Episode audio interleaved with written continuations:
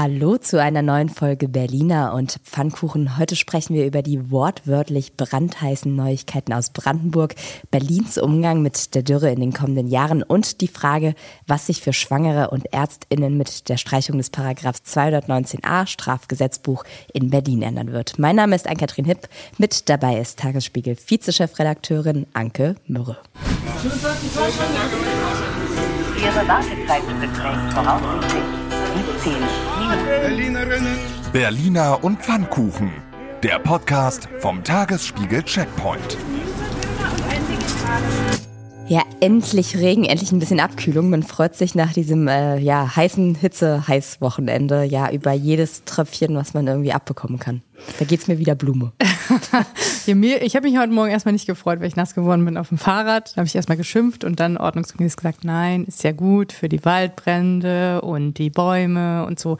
Vor allem gab es endlich mal diesen schönen Landregen äh, den es ja zuletzt immer. Landregen in der Stadt. Ja, mhm. dieser, dieser gleichmäßige Regen, damit die Bäume und der Boden das alles richtig aufnehmen können. Also wir freuen uns darüber. Wobei es ja die kalte Dusche am Wochenende schon gab für die Berliner SPD. Tudum, perfekte Überleitung. Ähm, oder anders gesagt, für äh, Franziska Giffey und Raed Saleh äh, war es gestern gar nicht so einfach, einen, Achtung, kühlen Kopf zu bewahren. Oh Gott, jetzt ja, aber rund, hey. ähm, ja, die beiden wurden zwar als Landesvorsitzende wiedergewählt, äh, von Giffeys strahlenden 90 Prozent von vor knapp zwei Jahren ähm, war aber nicht mehr so viel übrig, nämlich nur noch knapp 59 Prozent. Und Raed Saleh, ihr Co-Vorsitzender, ist von 70 auf 57 Prozent gefallen, auch nicht sehr glorreich. Sogar schlechter als Michael Müller kann man da sagen. Und wenn man das sagen kann, dann ist das eigentlich nie ein gutes Zeichen. Ne? Ähm, ja, das war schon eine ordentliche Klatsche. Und selbst die Linken in der Partei sind einigermaßen entsetzt über die Deutlichkeit dieses Ergebnisses. Und ähm, ja, da gibt es einige Probleme in den nächsten Wochen. A100, Enteignung. Ja, oder wie es Franziska Giffey sagen würde, wir sind dankbar für die Unterstützung, mit der uns der Parteitag heute erneut beauftragt hat. Das zeigt uns, dass der Weg, den wir vor zwei Jahren mit einer inhaltlichen und programmatischen Neuaufstellung der SPD Berlin begonnen haben, von den Mitgliedern getragen wird. Ja, nur leider von ein paar weniger Mitgliedern als gedacht. Ne? Ähm, Giffey wäre aber nicht Giffey, wenn sie sich davon beirren lassen würde. Sie hat ja auch dann äh, direkt gesagt, kritische Debatten in der Partei sind möglich, aber das heißt nicht, dass ich meine Position ändere. Ich, Doch kein Bock drauf. Ich muss vor mir selbst bestehen können, sagte sie. Das ist natürlich grundsätzlich richtig. Als Politikerin sollte man nicht sofort den Kurs ändern, nur weil man so ein bisschen abgewatscht wird. Ähm, aber wenn man sich so die aktuellen Umfragen anguckt, da sind äh, aktuellen Civey-Zahlen zufolge nur noch 15,5 Prozent der Berlinerinnen und Berliner dabei, die SPD zu wählen, wenn heute Abgeordnetenhauswahl wäre und jeweils gut 22 Prozent für die Grünen und die CDU. Also vor dem Hintergrund, dass ja auch immer noch das Thema Neuwahlen im Raum steht, kann man da schon mal ein bisschen nervös werden, denn da fehlt nicht mehr so viel zu Schwarz-Grün und das wird ja in anderen Bundesländern jetzt auch vorgemacht. Plus, man muss sagen, es war nicht nur das Wochenende eher nicht so toll für die beiden. Heute geht es auch nicht so richtig prickelnd weiter. Ähm, eigentlich sollten ja heute die Ergebnisse des Wohnungsbaubündnisses unterzeichnet und vorgestellt werden. Also das große Prestigeprojekt von Franziska Giffey. Jetzt hat allerdings schon der Berliner Mieterverein ähm, durchklingen lassen, dass er die Vereinbarung nicht unterzeichnet, weil die Immobilienwirtschaft den Mietern zu wenig entgegengekommen ist. Also da brennt es gerade irgendwie an allen Ecken und Enden. Ja, und gerade hat auch noch der ähm, Immo-Dachverband ZIA, also Zentraler Immobilienausschuss, angekündigt, auch nicht unterzeichnen zu wollen, wohl wegen Giffey's 30 Prozent Mietendeckel. Ähm, ja, da äh, läuft gerade einiges schief und ähm, es zeigt sich so ein bisschen das, was eigentlich von Beginn an klar war, dass Giffey von der von dem doch sehr linken Landesverband eigentlich nur wegen ihrer Prominenz geduldet wird und jetzt ähm, hat es eigentlich CDU-Generalsekretär Stefan Evers ganz gut auf den Punkt gebracht. Frau Giffey muss sich nach diesem Tag ernsthaft fragen, welcher Partei sie da vorsteht. Das klingt wie ein Wechselangebot. Apropos Bäumchen wechsel dich, da sind wir doch gleich beim nächsten Thema.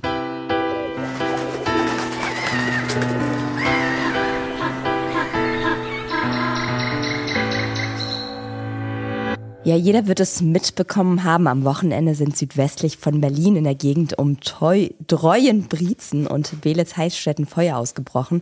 Mehrere hundert Einsatzkräfte waren für Löcharbeiten vor Ort und irgendwie ganz schön am Kämpfen. Ganze Straßenzüge wurden evakuiert. Mittlerweile sind die Brände fast gelöscht. Also nochmal toi toi toi und ein Glück, dass es heute Morgen so ein bisschen geregnet oder ein bisschen stärker geregnet hat, weil wer weiß, wann man das sonst in den Griff bekommen hätte. Ja, gestern kam noch der Wind dazu, der das Ganze nochmal ordentlich angefacht hat. Ähm, und was auch noch bei den jetzigen und auch bei zukünftigen Löscharbeiten in Brandenburg besonders schwierig äh, und die Sache gefährlich macht, ist Munition und Sprengkörper auf den ehemaligen Truppenübungsplätzen, die da ähm, als Überreste noch liegen aus den Weltkriegen und da kann die Feuerwehr dann auch nicht einfach so reinmarschieren, sondern man muss immer sehr vorsichtig sein und schauen, wie man da löschen kann. Zudem kam noch hinzu, dass die Hubschrauber alle nicht da waren. Die sind nämlich in Elmau beim G7-Gipfel. Also da gab es gestern auch ein bisschen äh, extra Alarm, weil man nicht wusste, wo man die Hubschrauber jetzt herkriegen soll. Und dann kamen aber drei noch wieder zurück. Oh. Ja, und zu den Waldbränden generell muss man aber ja sagen, die kamen gar nicht irgendwie jetzt wie Kai aus der Kiste total überraschend. Die Meteorologen haben das bereits am Freitag wegen der Rekord äh, wegen der Rekordhitze und der Dürre ähm, angekündigt und es ist ja auch immer wieder alle Jahre ein Thema. Und warum gerade Brandenburg so anfällig ist für diese Waldbrände, das hat uns Tanja Sanders vom Thünen Institut für Waldökosysteme in Eberswalde mal via Sprachnachricht erklärt. In Brandenburg spielt vor allen Dingen die Kiefer eine große Rolle bei der Waldbrandgefährdung. Die Kiefer hat einen sehr hohen Totholzanteil auf dem Boden, der austrocknen kann. Die Streu, die Nadeln verrotten sehr langsam, sind auch sehr leicht entflammbar. Und mit 70 Prozent Fläche von Nadelwald in Brandenburg ist es natürlich ein riesiges Risiko. Und wir sehen auch in den Waldbrandstatistiken, dass über 70 Prozent der verbrannten Fläche aus Nadelwäldern besteht. Ja, und mit den Bränden muss man sagen, stellt sich ja so ein bisschen auch die Frage, wie wir in Berlin eigentlich damit umgehen und was wir vielleicht auch dazu beitragen können, dass das, ja, dass diese Waldbrandgefahr irgendwie gedämmt wird oder dass zumindest die Waldbrände gelöscht werden können oder wie auch immer. Und ähm, da muss man sagen, da kommt dann immer gleich auch die Frage auf, wie haben wir eigentlich oder wie gehen wir eigentlich mit unserem Regenwasser und mit dem ganzen Wasser um, was wir nicht haben oder nicht mehr haben werden, weil es immer weniger wird. Ein großes Stichwort ist da das Schlagwort Schwammstadt. Das habt ihr vielleicht schon vor ein paar Jahren gehört. Das macht so seit, glaube ich, 2016, 2017 die Runde. Und das meint, dass Berlin und andere Städte in Zukunft Regenwasser quasi wie einen Schwamm aufsaugen und nicht einfach in die Kanalisation ableiten sollen. Auch deshalb wurde 2018 die Berliner Regenwasseragentur gegründet. Und wir haben die Chefin im Zuge dieser ganzen Trockenheit und auch der Brände jetzt ähm, mal gefragt, was in Sachen Schwammstadt in Berlin eigentlich passieren muss, beziehungsweise was vielleicht auch schon nicht passiert ist. Hier kommt Dala Nickel. Vor allem die bereits bebaute Stadt muss nach und nach so gestaltet werden, dass das Regenwasser vor Ort Platz findet und auch sinnvoll genutzt werden kann. Gerade in der Innenstadt ist der natürliche Wasserhaushalt am stärksten gestört und die Probleme aufgrund von zu viel oder zu wenig Wasser am größten. Jede Gelegenheit muss ergriffen werden. Jeder Umbau von Straßen, Plätzen oder Gebäuden muss Anlass sein, die Schwammstadt in die Umsetzung zu bringen. Das passiert nicht von heute auf morgen. Es mangelt aber weniger an Geld als an die personellen Ressourcen und an Know-how in den Ämtern und Wohnungsunternehmen. Hinzu kommt das zentrale Thema Flächenkonkurrenz. Etwas zugespitzt müssen wir also entscheiden, ob wir lieber Parkplätze oder Versickerungsmulden haben möchten. Berlin ist mittendrin in dieser zähen Diskussion. Ja, Ressourcen und äh, Personal, also wenn wir jetzt drüber nachdenken, was ist eigentlich seit 2017 passiert und warum es noch nicht mehr passiert, dann äh, lag das wohl vor allem wieder daran. Ja, und man muss auch sagen, da, da sieht man ganz gut, dass die, wie die Interessen gegeneinander stehen. Ne? Also der Wohnungsbau, Verdichtung, Nachverdichtung der Stadt und so ist ja auch gerade großes Thema, weil wir einfach sehr viele Wohnungen brauchen. Und ähm, andererseits müssen wir aber die Versiegelung innerhalb der Stadt aufbrechen, um mehr Wasser wieder in den Boden zu bekommen. Also das wird auch interessant, ähm, wie da die verschiedenen Interessen äh, miteinander vereinbar sind. Und mit dem Klimawandel müssen wir uns auch darauf einstellen, dass Hitze und Dürre insgesamt in der Region zunehmen werden. Wir hatten ja am Wochenende in ganz Europa diese Rekordtemperaturen. Am heißesten war es in Cottbus tatsächlich. Ja. Wärmerekord in ganz Deutschland gemessen worden. Kannst du mal sehen, ne? Ähm, und deshalb haben wir den Senat mal gefragt, was sie denn eigentlich machen wollen, wenn sich die Wassersituation in Berlin verschlimmert. Berlins grüne Staatssekretärin für Umwelt und Klimaschutz Silke Karcher hat uns erklärt, dass der Senat zusammen mit den Wasserwerken bei Bedarf stillgelegte Wasserwerke wiedereröffnen will und womöglich sogar neue Wasserwerke gebaut werden sollen. Ähm, eine Option wäre auch, Wasser aus anderen Regionen zuzuleiten über Fernwasserleitungen und so etwas. Vielleicht kann man auch noch Nord Stream 2 nochmal wiederverwenden. Ja, vielleicht. Äh, wir können ja mal bei Manuela Schwesig nachfragen, was die dazu zu sagen Wasser hat. hat sie ja da oben, ne? Wasser hat sie. Aber Frau Karch hat uns dann auch nochmal erklärt, dass es eben nicht nur um die ganz großen, sondern auch um die kleinen Dinge geht und darum, was jeder und jede Einzelne machen darf und kann. Und ähm, vielleicht kommen da auch ein paar, ja, Verbote klingt jetzt so böse, ne? aber vielleicht kommen da ein paar Restriktionen und auch dazu hat sie uns was in der Sprachnachricht erzählt.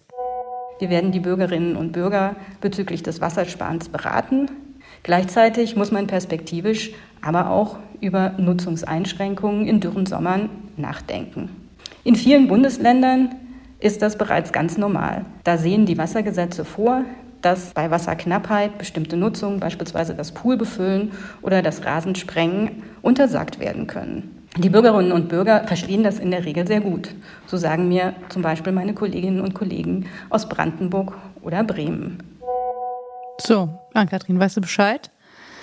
Darfst deinen Rasen nicht mehr sprengen und deinen 100 Quadratmeter Pool auch nicht mehr befüllen. Den 100 Quadratmeter Pool auf meinem 1,5 Quadratmeter Balkon, meinst du? Äh, ja. also mit Pools haben wir ja zum Glück äh, nicht so riesengroße Probleme. Zumindest in der Innenstadt sind Gärten und Pools äh, nicht so häufig, allerdings in den Außenbezirken. Naja, ich habe mich jedenfalls auch schon mal informiert, welche Balkonblumen nicht so viel Wasser brauchen. Das passt dann auch besser zu meinem eher punktuellen Gießverhalten. Welche sind das? Das verrate ich dir nicht. Okay, dann recherchiere ich das halt nochmal selbst, Anke. Naja, ähm, im Zweifel gibt es ja aber auch noch die Badeseen, da können wir ja dann noch weiterhin. Ja, wobei, da muss man sagen, das war jetzt am Wochenende auch nicht die allergrößte Freude, ja. Ähm, voll, voll und voll. Und, und wenn man dann bei 36, was hatten wir, 37 Grad keinen Baum mehr findet, dann hilft auch das Badewasser nicht mehr. Aber dafür gibt es die schnuckligen Saugwürmer. Weiter geht's. Weniger lustig ist tatsächlich, was sich auch noch abgespielt hat an den Badeseen am Berliner Wochenende. Ein 17-Jähriger und ein 59-Jähriger sind beim Baden im Weißensee und im Flughafensee ertrunken und konnten nicht mehr gerettet werden. Die DLRG Reinickendorf weist in dem Zusammenhang nochmal auf die allgemeinen Baderegeln hin. Zitat, grundsätzlich ist klar, dass man nur dann baden gehen sollte, wenn man gesund ist und sich wohlfühlt. Außerdem ist es ratsam, nicht direkt nach dem Essen ins Wasser zu gehen. Vor dem Schwimmen sollte man sich abkühlen oder duschen. Viele Schwimmer überschätzen sich und ihre Kraft. Deshalb sollte man immer möglichst in Ufernähe bleiben und Nichtschwimmer maximal bis zum Bauch ins Wasser. Schiffen und Booten sollte man weiträumig aus dem Weg gehen. Bei Gewitter ist das Wasser sofort zu verlassen, weil Lebensgefahr besteht. Ja, Geld für den Rest des Sommers. Und morgen auf dem Wasser unterwegs ist um 18 Uhr der Seeheimer Kreis, der anlässlich seiner traditionellen Spargelfahrt über den Wannsee schippert. Special Guest Bundeskanzler Olaf Scholz. Die Teilnahme für interessierte Gäste ist dabei nicht so ganz billig, wie die Bild jetzt erfahren hat. Äh, da gibt's quasi Spargelfahrtpakete von 5.000 Euro für zwei Personen bis zu 15.000 Euro für sieben Personen. Die Kollegen dazu haben mal ein paar Anfragen rausgehauen. Mehr dazu lest ihr also hoffentlich morgen in unserem Newsletter. Wer ihn noch nicht abonniert hat, kleine Werbung, checkpoint www.tagesspiegel.de. Lohnt sich immer, ob mit oder ohne Bezahlung. Auf die eine oder andere Art und Weise bezahlt machen soll sich auch der Prozess der letzten Generation. Die haben heute Vormittag erneut neun Autobahnausfahrten in Berlin blockiert und sie fordern von Bundeskanzler Olaf Scholz auf neue Ölbohrungen in der Nordsee zu verzichten. Auf telefonische Erreichbarkeit verzichtet derweil die zentrale Anlauf- und Beratungsstelle im Ordnungsamt Treptow-Köpenick. Wegen fehlender MitarbeiterInnen geht vom 24. bis einschließlich 29. Juni 2022 keiner dran. Tut, tut. Sollten wir vielleicht auch einfach mal machen. Meetingfreier Freitag und telefonfreier Montag und dann ist die Woche auch schon fast vorbei. Ja, das geben wir doch direkt mal so an Lorenz weiter. Apropos Lorenz. Wir haben noch eine BER-Quizfrage im Gepäck, die heute CDU-Mann Tim Zehlen geliefert hat. Wie viele von acht Aufzügen funktionieren aktuell im Parkhaus am BER? Keiner? Das ist korrekt und absolut richtig, liebe Anke. Dafür hat immerhin auch der Security Check-in nicht funktioniert. Zitat Kai Diekmann. Ich habe ja schon viel erlebt am Berliner Airport, aber das Chaos-Level heute früh ist beeindruckend. Mehr als eine Stunde Wartezeit. Ja, und damit kommen wir zu unserem nächsten Thema. Lang, lang haben Frauen und auch diverse Männer dafür gekämpft. Jetzt ist es endlich soweit. Am Donnerstag soll das Gesetz zur Abschaffung des Paragraphen 219a verabschiedet werden. Heißt, es wird bald nicht mehr illegal sein, über Schwangerschaftsabbrüche auf der Webseite von Arztpraxen zu werben, andere sagen informieren. Wir erinnern uns, 2017 hat die Ärztin Christina Hähnel eine Anzeige bekommen, weil sie eben auf ihrer Webseite genau das getan hat. Sie hat äh, Schwangerschaftsabbrüche angeboten und darüber informiert. Und jetzt kommt endlich, endlich diese ersatzlose Streichung aus dem Strafgesetzbuch. Ja, einige nennen es Werben, andere Beratung, Aufklärung, Information. Ein paar Zahlen dazu. Ähm, in Berlin wurden im vergangenen Jahr 2021 wurden 8.770 Abbrüche auf, äh, durchgeführt. Das ist natürlich immer ohne Dunkelziffer. Im Vergleich zu anderen Bundesländern ist das sehr viel. Bundesweit waren es mehr als 90.000. Das kann aber auch daran liegen, dass es in Berlin überdurchschnittlich viele Praxen und Kliniken gibt, die die Abbrüche durchführen. Laut Statistischem Bundesamt waren es ähm, 2021 134 Praxen und Kliniken. Bundesweit waren es 1092. Also Berlin ist da ein echtes Zentrum. Und ähm, auch da muss man sagen, es können viel mehr sein, denn ähm, die Praxen und Kliniken sind nicht verpflichtet, sich in die Listen einzutragen. Man kann aber auf jeden Fall relativ klar sagen, dass alle zuständigen Stellen das relativ begrüßen, diese Streichung vom Paragraphen 219a. In Berlin hat der Landesverband Pro Familia heute dazu eine Presseveranstaltung durchgeführt. Diverse ja, Beratungs- und Fachstellen haben da gesprochen. Und da wurde das auch nochmal ganz klar betont. Aber, und auch das muss man sagen, Probleme gibt's immer noch. Es ist noch nicht alles perfekt. Es gibt immer noch sehr, sehr viele Hürden, die sowohl Ärztinnen als auch Frauen bei ihren Abbrüchen zu ja, überwinden haben. Und wir haben dazu mal die Gynäkologin Mandy Mangler kontaktiert. Sie ist Chefärztin am Auguste Victoria Klinikum in Berlin-Schöneberg und eine der Hauptakteurinnen unseres wundervollen Tagesspiegel-Podcasts Gyncast. Quasi die unzensierte Sprechstunde, in der sie über alles spricht, was Frau und Mann irgendwie wissen sollten.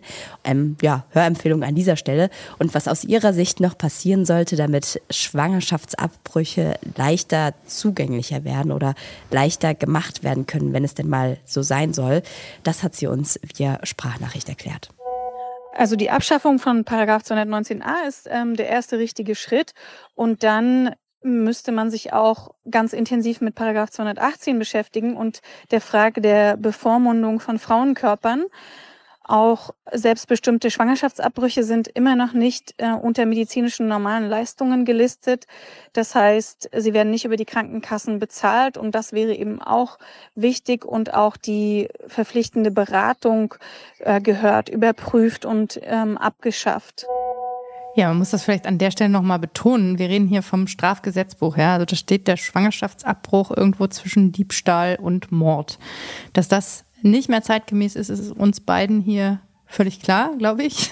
Schon. ähm, aber gerade die aktuelle Debatte in den USA zeigt ja auch, in welche Richtung das auch gehen kann. Also die Front der Konservativen und teilweise Religiösen ist sehr stark und es ist ähm, an der Stelle auch äh, ein Problem, dass Politik immer noch überwiegend von Männern gemacht wird, die ähm, dann vielleicht weniger Verständnis für Frauenkörper haben. Nicht alle, aber manche.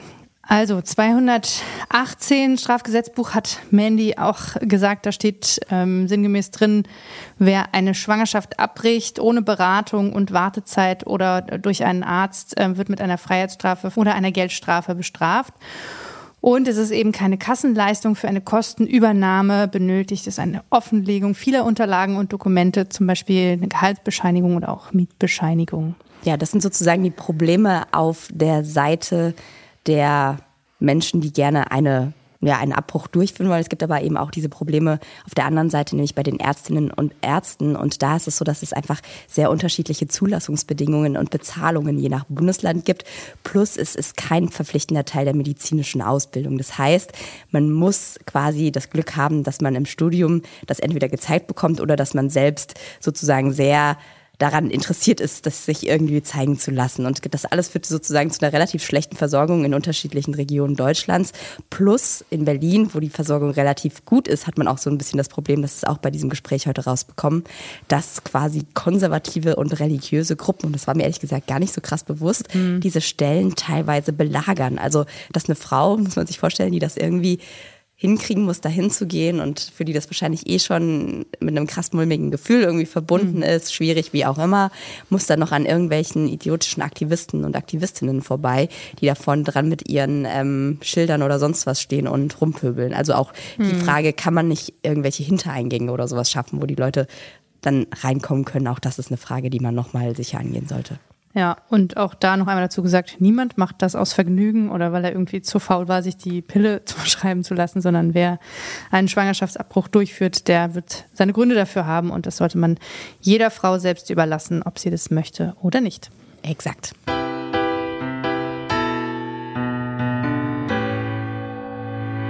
Ja, und damit kommen wir zu unserer letzten Sprachnachricht und die kommt heute von Günther Anton Grammhöft. Günther Anton Grammhöft äh, kennen vielleicht die ein oder anderen, ist sozusagen Berlins ältester Hipster, ein absoluter Modekenner und liebender Clubgänger.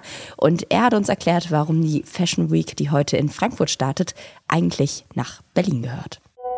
Ah, das erste und das letzte Mal Fashion Week in Frankfurt. Und dann und dann kommt sie wieder dahin zurück, wo sie mal hergekommen ist, Berlin. Und da freue ich mich auch drauf. Und ich finde, wir könnten dann endlich mal zeigen, dass Berlin irgendwie durchaus auch äh, das Potenzial hat, richtig coole internationale Mode zu machen. Kreative Köpfe gibt es ja hier genug, die das zeigen können. Und dann fehlen nur noch die modebegeisterten Menschen, die das auch auf die Straße tragen und auch das Stadtbild dadurch ein bisschen prägen. Ich finde, da ist nämlich noch ganz viel Luft nach oben. Aber ich bin zuversichtlich, wir haben dann wieder die Chance, das alles mal neu zu überdenken und äh, richtig zu zeigen, dass wir Bock haben auf Mode und nicht nur irgendwie in der Komfortzone des Massengeschmacks verschwinden. Also, Leute, traut euch was und nächstes Jahr geht's dann richtig los und dann zeigen wir mal, was wir drauf haben. Tschüss, ich freue mich. Fehlen nur noch die modebegeisterten Menschen, weil alle sich in der Komfortzone des Massengeschmacks verstecken. Ja. Das ist doch mal eine Ansage. Ja, man muss sagen, er hat damit äh, großen Erfolg gehabt. Ne? So ist ja äh, Günter Kramhöft entdeckt worden, indem er in, in sehr schicken, äh, extravaganten Anzügen auf irgendwelchen U-Bahnhöfen rumgelungert hat und dann äh, da, ich glaube mal jemand bei Instagram oder so drauf gekommen ist und inzwischen ist er ein Modestar. Ja, man muss aber auch sagen, mittlerweile fällt man in Berlin ja fast schon auf, wenn man mal gelb trägt oder grün. Also alles, was nicht schwarz ist. Ich war letztens irgendwann mal auf so einem auf einer Veranstaltung, sagen wir mal, und ich war die Einzige, die nicht schwarz getragen hat. Das war wirklich, kam mir vor wie so ein Kanarienvogel. Ich habe tatsächlich die Hose getragen, die ich heute anhabe, so eine rosane. Rosa. Mhm. Und äh, das war Wahnsinn. Ich habe hab gedacht, ich muss mich gleich wieder verstecken. Was war das für eine Veranstaltung, Katrin? Das war, äh, das war quasi das Vorkonzert oder die, die Vorstellung des Albums von Mia Morgan. Oh. Ähm, Genau, und da hatten alle alle schwarz an, irgendwie, außer ja. ich. Wobei in Frankfurt muss man sagen, es ist da nicht die Mode ähm, vor allem dadurch geprägt, dass man sich überlegt morgens, ob man eine blaue oder eine grüne Krawatte trägt. Manchmal vielleicht auch ein graues Sakko statt dem blauen. Ah, ich weiß nicht, ob das so auffällig ist. Aber um nochmal eine kurze Fakteneinordnung dazu zu bringen. Ähm, es ist ja quasi nicht die komplette Messe immer, die hin und her wandert, sondern es ist die Premium Group. Das ist quasi der wichtigste Veranstalter der großen Modemessen hier in Deutschland. Und die haben eigentlich immer in Berlin gesessen, haben sich dann überlegt, ja, Berlin wollen wir nicht mehr, ziehen wir mal nach Frankfurt, haben da dann quasi mit die Frankfurt Fashion Week an Bord geholt und da wollten, wollten da irgendwie Frankfurt zur großen deutschen Modesternmesse machen, haben dann aber nach zwei Jahren gemerkt, in denen wohlgemerkt Pandemie war, ja. hm, doch nicht so geil. Und entschieden, sie kommen wieder zurück. Die Frankfurter Fashion Week soll trotzdem weiterhin stand, stattfinden, eben nur ohne die Premium Group. Also in mhm. klein und schlecht. ja, mal gucken, ob sie es in Berlin nochmal groß und gut kriegen. Ne? Also das, da gibt's ja auch eine lange Vorgeschichte. Die Stadt hat die Fashion Week auch nicht immer mit sehr offenen Armen empfangen. Ähm, und äh, ich habe inzwischen die Hoffnung aufgegeben, dass da wirklich nochmal was äh, international Relevantes bei rauskommt. Vielleicht können Sie ja einfach Günther Anton Kramhöft als Berater an Bord holen. Das ist immer eine gute Idee. Und eine gute Idee ist, immer aufzuhören, wenn es am schönsten ist, also jetzt. Das war's für heute von uns. Am Mittwoch hören wir uns wieder zu einer neuen Folge Berliner und Pfannkuchen. Mein Name ist Ann-Kathrin Hipp. Mit dabei war Anke Mürre. Redaktion Sinan Ratschbar und Nora Weiler. Produktion Andreas Deile, der Apparat. Musik Anke Mürre. Bis dahin.